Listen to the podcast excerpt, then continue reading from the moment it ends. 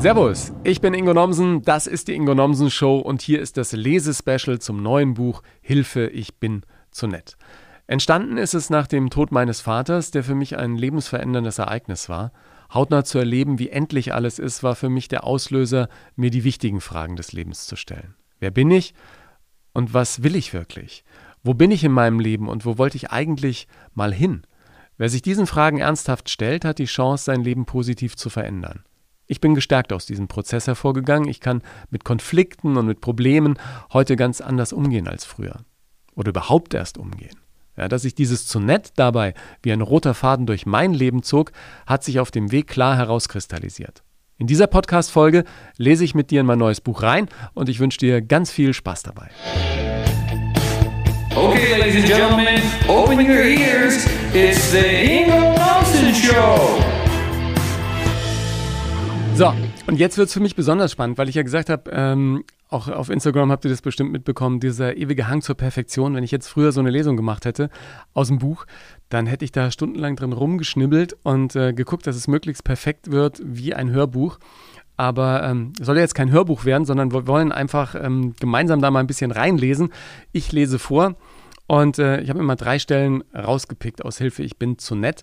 Untertitel Grenzen setzen, wenn andere ihre Freundlichkeit ausnutzen. Wobei ich sagen muss, unterm Strich äh, bist natürlich du und, und äh, so auch ich ähm, für dieses Grenzen setzen verantwortlich. Das sind nicht die anderen schuld oder irgendwie das Leben, sondern im Prinzip liegt die Verantwortung äh, ganz bei uns. Was ich auch gerne nochmal sagen würde, ist äh, das Vorwort, was ich irgendwie ja, auch wichtig finde für so ein Buch. Ich habe das Buch meiner Familie gewidmet und all den netten Menschen auf der Welt. Schön, dass es euch gibt. Ja, schön, dass es dich gibt und dass du reinhörst. Und ich würde gerne beginnen mit äh, dem, äh, was auch am Beginn des Buches steht. Da steht nämlich zu nett Fragezeichen geht's noch eine kleine Einführung. Sie sind zu nett, sagte einst Frank Elstner zu mir bei Probeaufnahmen für neue Showideen Ende der 90er Jahre in Köln. Mit so einer Ansage hatte ich damals nicht gerechnet. Ich war für dieses besondere Casting extra von München an den Rhein eingeladen worden, hatte mich vorbereitet und nach bestem Wissen und Gewissen abgeliefert, wie das beim Fernsehen heißt. Auf die Kritik und Meinung des Meisters, der mit Wetten das eine meiner Lieblingssendungen der Kindheit erfunden hatte, war ich natürlich besonders gespannt. Sie sind zu nett. Sein Satz traf mich wie ein Vorschlaghammer, obwohl ich das damals, glaube ich, ganz gut überspielt habe.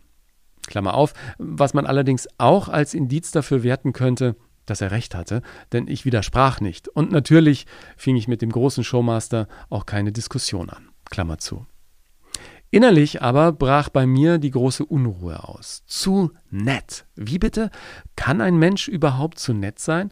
Das Nett, von dem Elstner sprach, war rückblickend nicht der viel zitierte kleine Bruder von Scheiße, der nett mit uninteressant und langweilig verbindet. Nein, Elstner meinte schlicht zu freundlich. Ich war eben auch vor der Kamera ein wohlerzogener junger Mann.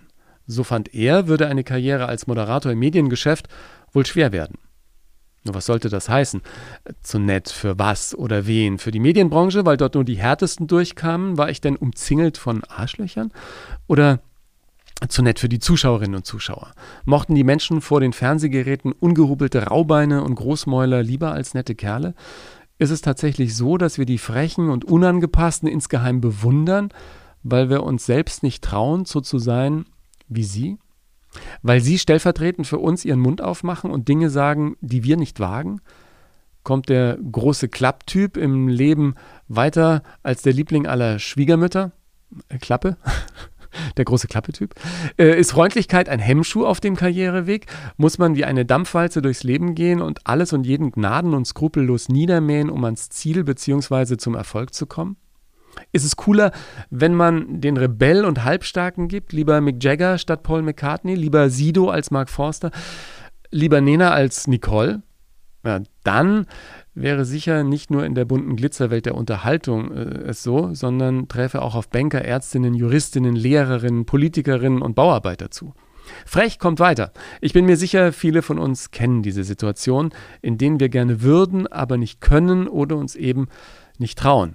Einfach mal den Mund aufmachen, sagen, wie es ist. Nee, sorry, bin anderer Meinung. Tut mir leid, sehe ich nicht so. Nein, äh, mache ich nicht. Und übrigens, ich finde es nicht in Ordnung, äh, was du da gerade gesagt hast.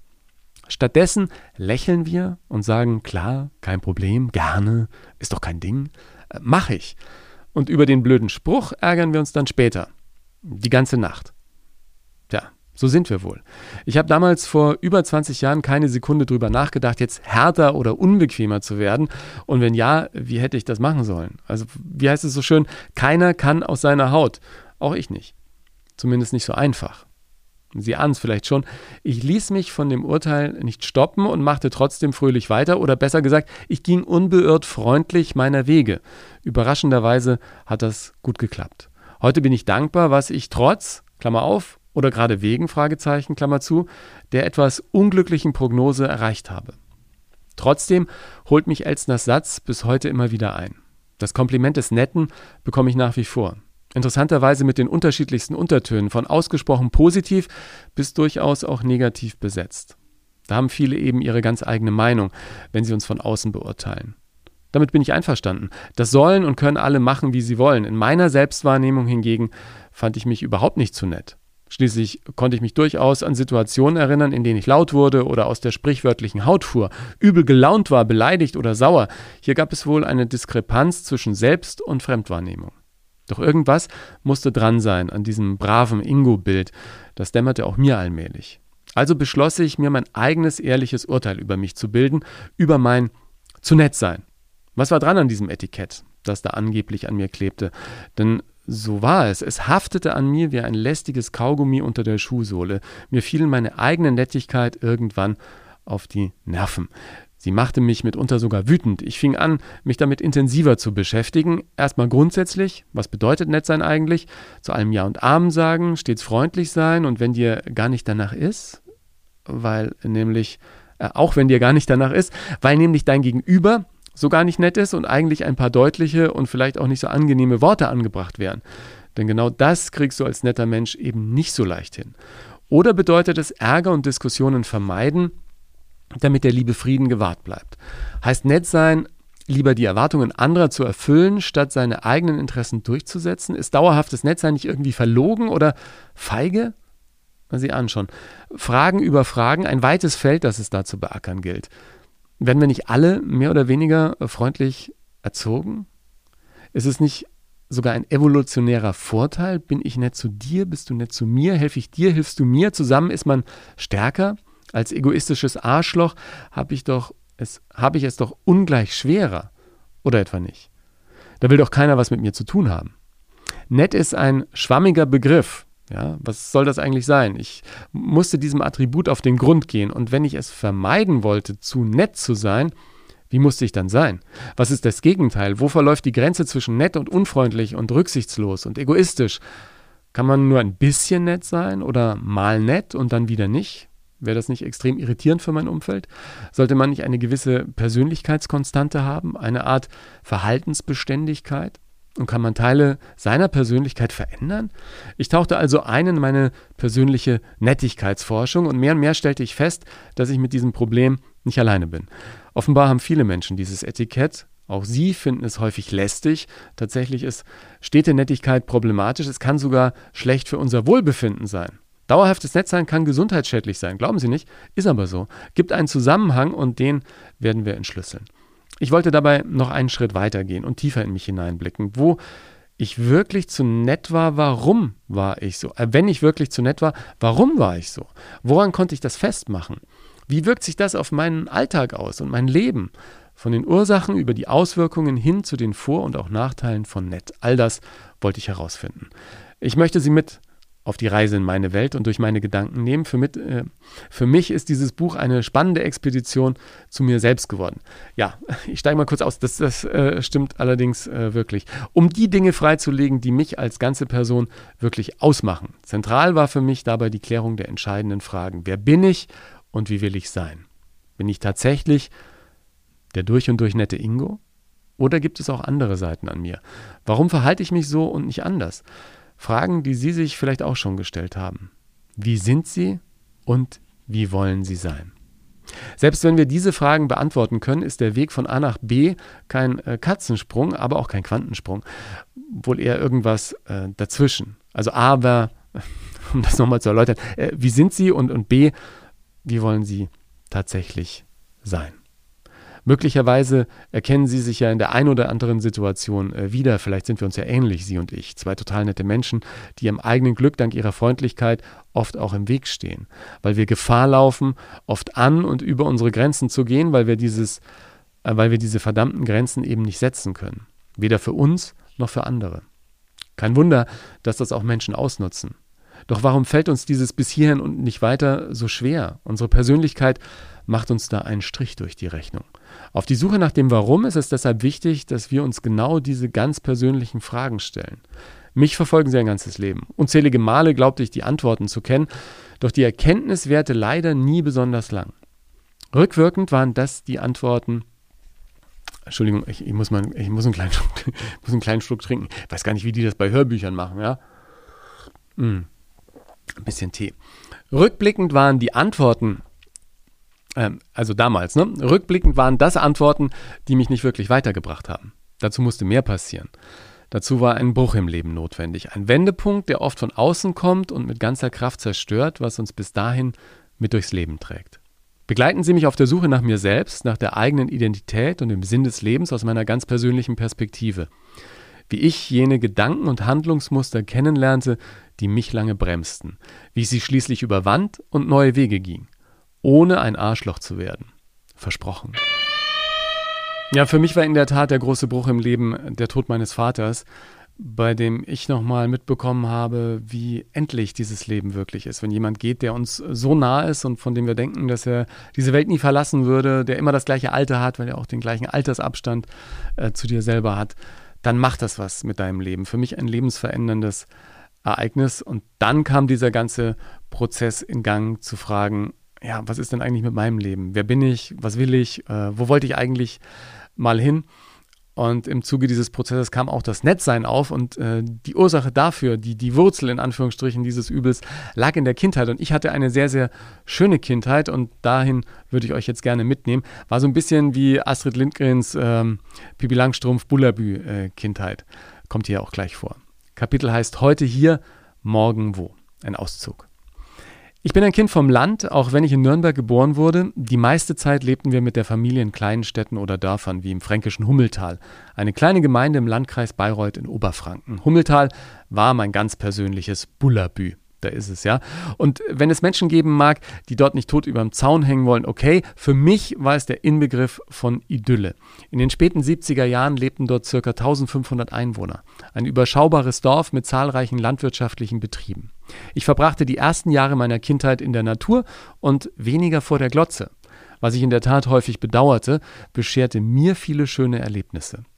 Wir Dorfkinder spielten in den Ställen der Bauern und sprangen von Dachbalken ins Heu, sogar Traktor durften wir fahren und bei Kälbchengeburten auch gerne mitten in der Nacht hautnah dabei sein. In den 70er und 80er Jahren mussten wir Kinder oft erst daheim sein, wenn die, Schlas äh, wenn die Straßenlaternen ausgingen. Und die gingen oft sehr spät aus, ja, äh, muss ich euch sagen. Äh, unsere Eltern konnten uns nämlich nicht mit Smartphone tracken oder per FaceTime nach Hause beordern. Sie hatten Vertrauen und keine Angst, dass wir vom Trecker überfahren wurden oder beim Versteckenspielen verloren gingen. Ein ideales Kinderleben.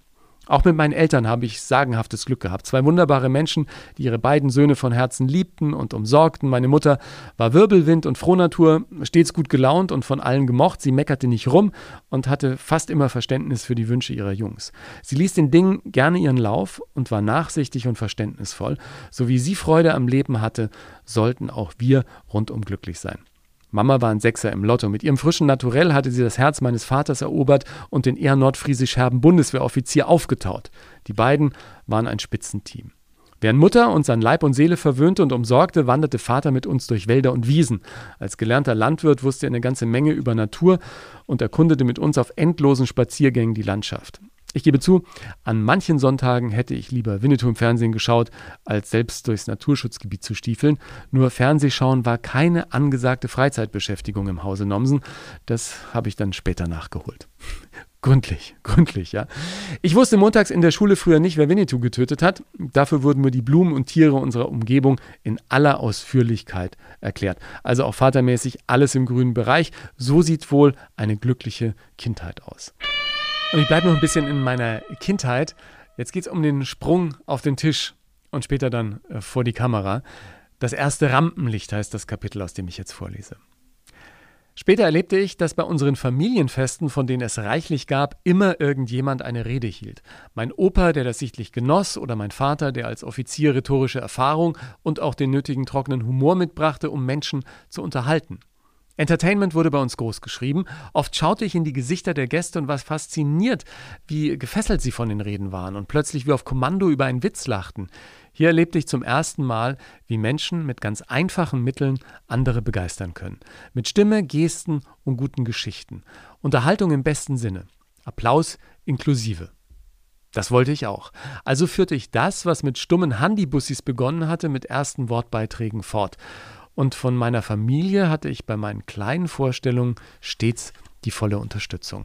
Schon im Kindergarten war ich fasziniert von Reisebusfahrern, die mit ihrem Mikrofon während der Fahrt zu den Fahrgästen sprechen konnten. Es ist von meinen Großeltern überliefert, dass genau dieses Busmikrofon das Objekt meiner Begierde war. Auf einem der zahlreichen Ausflüge war es dann soweit. Ich durfte ans Mikrofon, mein Debüt. Der Text war überschaubar, ich sagte voller Inbrunst Hallo und freute mich über das Lachen der Menschen, die sich wiederum über den kleinen blonden vierjährigen Jungen freuten. Ja, ich, ich war als Junge blond, der äh, glücklich vor seinem Publikum stand. Da rauschten ein paar ordentliche Portionen Glückshormone durch mein kleines Gehirn. Dieses wunderschöne Gefühl wurde auf meiner zerebralen Festplatte wohl für alle Zeiten abgespeichert. Beim anschließenden Spaziergang durch den Wald musste ich es gleich nochmal ausprobieren. Ich stieg auf einen Stapel Baumstämme und schrie aus Leibeskräften: Jetzt hört mal alle her, aus diesen Baumstämmen werden bald Zahnstocher für die Preisen gemacht. Ja, zugegeben. Ich hatte als Nachwuchskomedian natürlich auch einen Gagschreiber. Mein Großvater, er hatte mir meinen Text vorher ins Ohr geflüstert. Von Holzverarbeitung hatte ich wenig bis gar keine Ahnung, aber die Bravo-Rufe aus dem amüsierten Publikum genügten mir vollkommen. Und ich genoss dieses schöne Gefühl der wohlwollenden Aufmerksamkeit. Für mich waren das absolut prägende Momente. Mir wurde ein roter Teppich ausgelegt und ich lief nur zu gerne drüber. Damit wurde wohl auch der Grundstein für das gelegt, was ich später beruflich machen sollte. Ähnlich gründlich wie meine Harmonieausbildung war auch die Unterhaltungsschule meines Opas, der sich dabei als hervorragender Lehrer entpuppte. Auf einem Donaudampfschiff bei Kelheim bekam ich das erste Honorar für meinen Gang ans Mikrofon. Opa und seine Freunde erzählten mir Witze, die ich über die Bordanlage allen Gästen erzählen sollte. Das ließ ich mir nicht zweimal sagen und rannte zum Kapitän. Der wunderte sich über den Steppke, gab allerdings schnell nach und ließ mich gewähren. Es müssen wohl äh, Fips Asmusser, äh, also Klassiker von Fips Asmussen, kennt ihr alle, ne? So ein bisschen schlüpfrig gewesen sein, die ich da zum Besten gab. Und dafür gab es reichlich Schokoriegel, Aufmerksamkeit und Applaus. Ich habe alles sehr genossen. Und ich glaube, hätte es nicht schon damals diese Lust auf Bühne und das Publikum gegeben, es wäre wohl nicht im Ansatz so gut gelaufen. Dinge zu erzählen, die Spaß machten, das machte auch mir Laune. Ich genoss es, in glückliche Gesichter zu schauen und ich wollte mehr davon. Gerade bei unseren Familienfesten hatte ich als kleiner Junge reichlich Gelegenheit, vor begeisterten Zuschauern zu performen. Meistens waren das Klassiker von Heinz Erhardt oder spezielle Geburtstagsgedichte, die ich mit Opa oft auch selbst zusammenreimte. Ob das immer gut war, kann ich heute nicht mehr beurteilen. Meine Familie fand es jedenfalls immer klasse, doch die hielt sich bekanntlich mit Kritik zurück. Alles in allem war ich ein echter kleiner Sonnenschein der anderen viel Freude machte und schon früh verstanden hatte, dass Nettsein viel besser ist als Renitenz. Ja, wie kann eine so schöne Kindheit jetzt zu Problemen führen? Äh, sie kann. Sätze wie, wir wollen doch keinen Streit, immer schön brav bleiben und ähnliche meiner Mutter haben dazu geführt, dass sich das bei mir wohl äh, bis ins Innerste festgesetzt hat und ich auch im Erwachsenenleben versucht habe, Konflikte, wo es geht, zu vermeiden oder die gar nicht anzugehen, ja. Immer nett zu sein, eher Ja als Nein zu sagen. Und das sorgte für viele Gefühle, die ich später gar nicht einordnen konnte. Das ähm, sorgte für viele schlaflose Nächte, weil ich mich irgendwie nicht entscheiden konnte. Machst du Hü, machst du Hot. Und im Endeffekt, als ich dann erkannt hatte, was Sache war, woher es kam und dass ich was ändern musste, hatte ich, und das bekomme ich jetzt auch immer wieder gespiegelt von Menschen, die das Buch schon gelesen haben, natürlich auch Ängste, mal neue Wege zu gehen. Und deshalb spielt auch die Angst im Buch eine große Rolle und die Fragen, die sich darum drehen. Ein kleines Kapitel heißt sogar gegen die Angst. Ängste sind nicht besonders gesellschaftsfähig. Wer will denn schon gerne ein Angsthase sein? Ich glaube, nur wer auch Licht in diese dunklen Ecken bringt, lernt sich wirklich kennen. Und Hand aufs Herz, wir haben doch alle unsere Ängste. Der eine mehr, der andere weniger. Wer behauptet, vollkommen angstfrei zu sein, sollte sich mal dringend mit einem Therapeuten unterhalten. Die ungesunden Ängste sind echte Mieslinge, die es immer schaffen, dich dahin zu bekommen, wo sie dich haben wollen. In den Schraubstock. dann bist du nicht mehr fähig, frei und selbstbestimmt dein Ding zu machen. Und das machen sie auf eine sehr niederträchtige und heimtückische Weise. Warum war es so wichtig, sich mit dem Thema zu beschäftigen? Weil ich meine persönlichen Ziele und Wünsche der Angst untergeordnet hatte. Ich war Konflikten aus dem Weg gegangen, weil ich Angst hatte. Und aus dem Grund hatte ich auch meine Ziele nicht mehr in Angriff genommen. Angst, nicht gemocht zu werden, Angst, andere zu enttäuschen, Angst, nicht gut genug zu sein, Angst zu versagen, Fehler zu machen, nicht perfekt zu sein, Angst, meine existenzielle Grundlage zu gefährden. Ich musste diesen Ängsten ins Auge blicken. Waren sie überhaupt berechtigt? Was würde passieren, wenn? Was wäre denn die schlimmste aller möglichen Folgen? Hier half mir wieder der Blick zurück. Denn eigentlich war ich nie besonders ängstlich gewesen. Ja, schon super interessant, was passiert, wenn du dich intensiver mit deinem Leben beschäftigst. Bei mir hat es sich unfassbar gelohnt, endlich wirklich Verantwortung für mein Leben zu übernehmen, für meine Bedürfnisse und meine Träume. Und ich will zeigen, dass Menschen, die es anderen immer nur recht machen wollen, am Ende selbst auf der Strecke bleiben. Das Schöne, auch das Miteinander mit anderen wird ja viel entspannter, wenn wir uns selbst besser kennen. Viele negative Gefühle, die ich hatte, konnte ich lange nicht einordnen und als ich herausgefunden hatte, woher es kam, konnte ich plötzlich viel besser mit Konflikten umgehen, beziehungsweise Konflikte überhaupt erst angehen war ja so schön zu sehen, dass ich viele der Konflikte, die ich als gordische Knoten schon in riesige Probleme münden sah, am Ende in Luft auflösten. Ich empfehle da üben, üben, üben. Also am besten mit Kleinigkeiten anfangen und, und auch mal Nein sagen und Stopp. Und ein Gedanke, den ich da äh, sehr, sehr hilfreich finde, ist, ein Nein zu anderen ist immer auch ein Ja zu uns selbst. In diesem Sinne, viel Spaß mit dem Buch. Hilfe, ich bin zu nett. Ich verlinke dir das Buch nochmal in den Show Notes. Vielleicht kennst du ja auch andere Menschen, die es dringend gebrauchen könnten. Und ich freue mich auf deine Gedanken zum Thema zu nett sein und deine Geschichten. Poste die gern unter den Beiträgen zur Folge auf Instagram oder Facebook. Und vielleicht hast du auch Lust, wenn dir der Podcast gefallen hat, eine ehrliche Sternebewertung auf Apple Podcasts zu hinterlassen. Das erhöht die Sichtbarkeit dieser Show. Dank dir dafür und bis zur nächsten Ausgabe.